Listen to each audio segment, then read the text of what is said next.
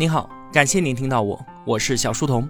我的音频节目首发平台是在小书童频道微信公众号，小是知晓的小，在公众号里回复陪伴，可以添加我的个人微信，也可以加入我们的 QQ 交流群，回复小店会看到我亲手为您准备的最好的东西。小书童将常年相伴在您左右。我们正在解读《一往无前》，作者范海涛。这是我们讲述小米故事的最后一期节目了。在上期节目当中啊，我们说到，二零一四年是小米的巅峰之年，一跃成为了中国最大的智能手机厂商。在资本的疯狂追捧之下呢，小米以四百五十亿美金的估值融资十一亿。但是很快啊，雷军就意识到，这是他创建小米以来最大的一次战略性失误。四百五十亿的估值，既让资本疯狂地涌入到智能手机行业当中来，又惊醒了所有的竞争对手，但同时呢，却又没有融到足够绝杀对手的资金。当小米的规模达到一定程度之后啊，此前五年的超高速成长所掩盖的那些问题，逐一的爆发了出来。触控屏供应商倒闭、高通芯片发热等等的问题，表面上看是小米运气不好、时运不济，但究其根本呢，是自身的能力与占据的市场规模不相匹配了。公司的管理半径小于经营半径。你想啊，一家每年要卖出几千万部智能手机的科技公司，内部的数据管理竟然是依靠电子表格来进行统计的，这简直无法想象。那不仅供应链管理上问题频发，就连小米最最核心的手机研发业务也开始掉队了。而且负责这两块业务的联合创始人周光平，他过于骄傲，手下的硬件团队呢，逐渐变成了公司里封闭的孤岛。之前他们亲手缔造了小米初创时的辉煌，而现在呢，却成了亟待解决的问题。周光平手下的供应链直接负责人郭俊，甚至与三星交恶，导致了三星对于小米断供屏幕。从二零一五年下半年开始啊，公司就面临狂风骤雨，手机的出货量暴跌，舆论不断的唱衰小米，甚至有人认为啊，它会在一夜之间就消失掉，因为在电子消费领域，除了苹果之外，没有任何一家公司在业绩下滑之后还能够实现逆转的。二零一六年危难之际，雷军启动了重大的人事调整，亲自接管了手机部门，又把老朋友张峰请来管理供应链。这是雷军小米创业以来最最辛苦的一年。他通过一系列的改革，把小米这一艘快船上的漏洞补齐，再整体升级，将其重新带回到正确的航道。小米面临的挑战不仅来自国内市场，它的国际化之路同样也是困难重重。之前我们曾经就说到，谷歌安卓的全球副总裁雨果·巴拉加盟小米，负责推进海外业务。印度市场呢规模巨大，并且相比于欧洲这些地区来说啊，有更好的商业基础，所以这里是小米的海外重镇。之前小米三在印度卖的是非常好的，二十万部手机在网上销售一空。所以当小米四发布之后呢，二零一四年底，印度团队非常乐观的向雷军申请调拨五十万台。他们认为啊，四 G 对于印度市场来说啊有些超前，在他们的反复要求之下，调拨的手机改成了三 G 的版本。可是事后却证明这是一个天大的错误。二零一五年四月的一次会议上，雷军看到了印度市场的销售数据，一下子就跳起来了。出货速度那么慢，五十万部手机，你们要卖到哪年去啊？同学们都知道，手机那可是海鲜生意啊，更新换代的速度是非常快的。五十万部手机，那可是高达十亿的积压库存，这对于刚刚起步的印度业务来说，当然是灭顶之灾。小米四在印度的售价折合人民币两千多，这个售价对于当地的用户来说是昂贵的，而且还是三 G 的版本，很多人不愿意花那么多钱买一部一两年之后就会淘汰掉的手机。在此之前，雷军的全部精力都放在国内市场，对于国际业务，他是委派高管和雨果·巴拉共同负责的。但现在他意识到这样的安排是有问题的。雨果·巴拉尽管有着丰富的互联网产品经验，沟通和市场营销能力都非常的强，但是直接指挥硬件生意，他是没有经验的。手机的全球竞争如此的激烈，更何况小米又是在多个国家同时挺进。于是呢，雷军亲自接管了印度市场。后来啊，雷军终于说服了自己理想中最合适的国际高管加盟小米，他是高通的大中华区总裁王翔。当年小米刚刚起步的时候，他就提供了很大的帮助，还促成了高通对于小米的投资。雷军其实早就想要邀请王翔加盟，但是从二零一三年，高通在中国就遭遇了旷日持久的反垄断调查。类似的调查呢，高通此前在美国、欧盟和韩国都遭遇过。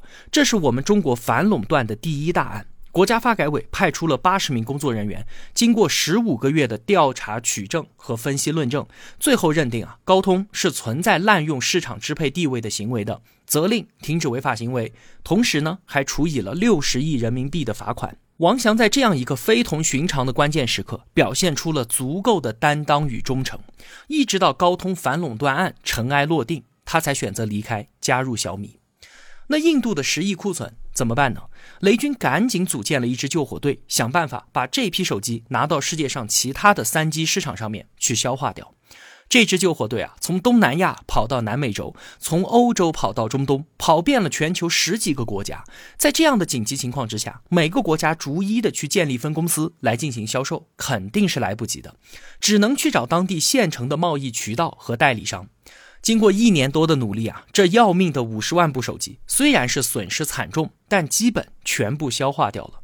而就在这个满世界飞奔着寻找代理商的过程当中，小米却因祸得福，顺便完成了全球销售网络的搭建，为之后的国际化进程打下了基础。你看，真是祸福相依，重大危机之后，往往又埋藏着重大的机遇。在小米国际化的道路上啊，有一个非常有趣的事情，就是二零一五年在印度的一场发布会上，雷军呢被临时安排上台和现场的粉丝们打个招呼，脱口而出了一句不标准的英文：“Are you OK？” 没想到啊，雷军的这句话在国内迅速就上了热搜，B 站做了鬼畜视频，他一下子成了知名歌手。这样的传播其实让当时的小米市场部非常的紧张，但是雷军却觉得大家都挺开心的，挺好。当年，王思聪还在微博上怼了一句，说英语不好的企业家，我真建议你们别出国去丢这个脸了。但第二天呢，他又向雷军道歉，说对于昨晚关于雷布斯的微博致歉，毕竟上一代企业家没有我们这代人的条件。雷总，Are you OK？需要翻译的话，私信我。雷军自嘲地说啊，作为武汉大学的杰出校友，我到处解释，英语不好不是武大没教好，而是我自己没有学好。这件事情并没有给小米造成什么负面的影响，相反是给广大网友带来了很多的欢乐。当年啊，世界各地选择与小米合作的代理商们，后来也跟随着小米不断的发展壮大。像是以色列、俄罗斯、乌克兰的小米代理商，后来呢，都在他们本国做到了数一数二的位置。雷军接手了印度市场之后，频繁的往那边跑，带领团队进行实地考察，对于小米产品进行了很多适合印度市场的本土化定制，并迅速的推进小米手机从进口变为本地化生产，这样啊，价格就能够大幅的下降。在印度，对于线下的布局也是同时展开的。当时，OPPO 和 vivo 已经把国内成功的模式全部搬到印度去了，蓝绿色的店铺可以说是铺天盖地，比我们中国的乡镇还要夸张。雷军除了把已经成熟的小米之家直营店的模式复制过去之外，还单独为印度设计了渠道策略。在一个商区，他只授权一家经营商，每条街上只用一家店来吸引客流。虽然说啊，每件小米商品的利润很薄，但是流量集中，销售量大，这就和 OV 单个产品利润高，但是店多，流量分散的策略正好相反。小米手机最终在印度市场起飞了。到了二零一七年的第三季度，销售量就超过了三星，成为了印度第一大智能手机品牌。经历了狂风暴雨，小米不仅在国际市场上高歌猛进，在国内也走上了逆袭之路。二零一七年，它重新回到了全球前五大智能手机厂商的行列之中。从二零一六年的低谷到二零一七年的逆袭，雷军自己在管理上完成了蜕变，带领着小米成功的走上了逆转回归的光荣之旅。二零一六年啊，可真是小米最为幽暗漫长的一个低谷期了。这是小米十年当中承上启下的一年，也是这一家公司从初创走向成熟的转折点。雷军自己坦然地说：“重新谈及那一年的诸多细节，让我是痛苦不堪。”但是创业不就是这样吗？不仅仅有高歌猛进，当然更有泥沙俱下。吴伯凡对于小米有个很有意思的总结，他把互联网公司分为三类：盆景型、植树造林型，还有热带雨林型。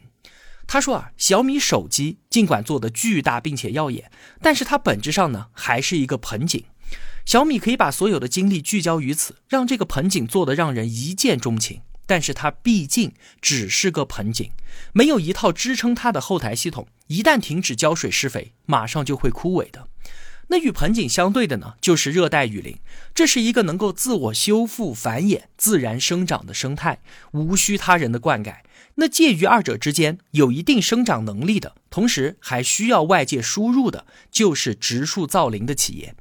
小米后来啊，内部管理升级，供应链强化，生态链起航之后，就进入到了植树造林的状态。再后来，从线上拓展到线下，小米之家开遍全国，乃至是全世界，孵化了数百家硬件制造企业，再利用物联网、人工智能、小爱音箱，将它们连接在一起，推动功能性产品向智能产品的转变，悄悄地影响着中国制造业的未来，甚至怀揣着再造中国制造的决心。这个时候的小米啊，已经在向热带雨林的企业转变了。二零一八年，小米正式启动了自己的上市计划。当时啊，创始人们对于上市也是充满顾虑的，因为那个时候的小米一点儿都不缺钱。那上市之后呢，难免要为了短期亮眼的业绩而做出一些违背长远发展的事情。但是雷军认为啊，公司的长期决策能力是可以通过制度管理的。上市总体来说利大于弊，这是小米发展健全的一次重要机遇。我们可以借此把组织架构、把品牌战略一次性的理顺。其实啊，雷军他自己心里也是非常担心的。在资本的游戏规则当中，公司当然要创造更多的利润。那上市之后呢，会有很多的外部股东给小米的管理层施加压力。他自己在的时候，当然可以顶得住。但是如果哪天他自己不在了呢？小米还能够坚守住自己的价值观吗？小米是雷军不惑之年创立的，一个财富自由的人创业就可以完全放下对于金钱的执念，克制住自己的贪婪，放手去追求商业的本质。它关乎于雷军自己年少时的梦想，更关乎于他对商业的思考。什么样的企业才能够基业长青呢？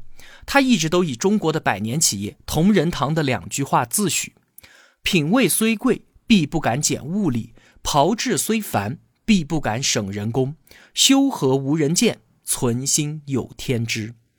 意思就是说啊，做产品材料即便贵，也要用最好的；工序即便繁琐，也不能偷懒。所做的这一切，虽然没有人看见，但是自己的良心知道，上天也知道。同时，雷军还极为推崇美国的开市客和沃尔玛，他认定啊，高品质、低毛利才是商业的王道。小米就是伴随着这样的商业洞察诞生的。为了保证，即便自己不再执掌小米，公司也能一直秉持这样的价值观，雷军想要以法律文件的形式来标定小米未来的道路。当年啊，开市客规定商品毛利润不得超过百分之十四。雷军更加的理想主义和激进，他想让小米的硬件产品利润率不超过百分之五，一旦超过就要全部返还给用户。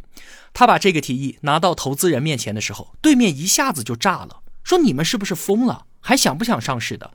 当初投资你们的时候，你们怎么不说呢？你早说，我就不投了呀！雷军告诉他们，优秀的公司赚取利润，而伟大的公司赢得人心。如果你们同意，你们将拥有一家伟大的小米。最后，小米成了第一家以董事会决议文件形式规定了硬件利润不超过百分之五的公司。从此之后，他彻底放弃了获取巨大利润的权利。各大投行争抢着为小米承销上市，为了入围，不断的抬高小米的估值，从七百五十亿美金到一千亿，最后甚至到了两千亿的天价。但是，二零一八年，同学们都知道发生了什么？小米撞上了中美贸易摩擦这只黑天鹅，市场的热度一下子降到了冰点。当风险来临的时候，所有人都停下脚步，选择观望。之前那些疯狂给出高估值、争取份额的机构啊，纷纷变脸。最终呢，二零一八年七月六号，小米以五百三十九亿美元的估值在港交所敲锣上市。上市对于任何一家公司来说啊，都是重要的里程碑。小米用八年的时间，打造了一个市值超过五百亿、年收入破千亿的公司。小米早期的投资人们当然成为了最大的赢家，像是星辰资本得到了八百六十六倍的投资回报，五百万美金一下子变成了两百九十亿。这当然也成就了为小米奋斗的那些年轻人，在持有小米股票的七千人当中，诞生了十个亿万富翁，上千个千万富翁。这也是继阿里、百度上市之后的又一次互联网造富运动。其实啊，金钱之外的那些人生收获，才是更应该被我们注意的东西。小米在一片荒芜当中建立起了自己的天地，那些早期的拓荒者们，无一不是被迫的，在自己完全不熟悉的领域快速的成长。如今呢，他们都已经成了各个领域的专家。比方说雷军，他要学习怎么管理上万人的公司；林斌从销售运营到管理手机部；李万强从一个设计师到创建小米网。刘德从大学系主任到完成一系列生态公司的商业打造，洪峰将米 UI 的活跃用户带到了一点九亿，王川开启了中国智能电视时代的一个新的篇章。他们每一个人的故事啊，都充满了跌宕与魔幻。这段时光带给每一个小米人的都是撕裂式的成长，在诸多的得失之间收获了崭新的自己。雷军带领他们所达成的事情，并不总是可以用金钱来衡量的。每个人都参与到了一项伟大的事业当中，深刻的体会到了胜利的喜悦和失败的沮丧。二零一九年十二月十六号这一天是雷军五十岁的生日。他告诉助理，在日程表上给他留出两个小时的时间，他想在这个特殊的日子里面自己安静一会儿，写一写过去十年的感受。十年前的今天，他踏入不惑之年，自己不想庸碌的过完余生，他想要做一件让自己为之自豪与激动的事情，一件伟大的事情，而这件事就是飞越了时间之海以后，展现在世人面前的小米。两个月前，小米进入了财富全球五百强公司的名单，成为了历史上最年轻的全球五百强企业。这一天，雷军收到了很多朋友的祝贺短信，愿他出走半生，归来仍是少年。没有人知道他在纸上到底写下了什么，但是五十岁的他早就重新定义了胜利。正如耐克的创始人所说的那样。当你创造了某种事物，传递了某种思想，当你为陌生人的生活增添了新意，让他们更加的开心、健康、安全与满意，当你真的做到这些的时候，你就已经站在了更加宏大的人类舞台之上。雷军在小米十周年的演讲当中说啊，小米的十年就是移动互联网的十年，与伟大的时代同行是我们最大的荣幸。过去十年，让我们真正自豪的是，我们和所有同行一起推动了移动互联网的发展；我们和所有志同道合的人一起改变了很多的行业，成就了很多的创业者。同时，我们还让很多人的人生因为有小米而变得更加的美好。过去沸腾的十年已经结束了，凡是过往皆为序章。我相信。下一个十年，创新之火将照亮每一个疯狂的想法，小米将成为工程师向往的圣地。下一个十年，智能生活将彻底影响每一个人，小米将成为未来生活方式的引领者。下一个十年，智能制造将进一步助力中国品牌的崛起，小米将成为不可忽视的新兴力量。下一个十年，小米将成为一条蜿蜒奔流的长河，流过全球每个人的美好生活，奔向所有人向往的星辰大海。在未来的征途里，相信自己，一往无前。好了，解读一往无前到这里就全部结束了。之后呢，我要准备下一本书的解读了。想听什么，请在留言区告诉我，每一条留言我都会看的。我会很快回来。我是小书童，我在小书童频道与您不见不散。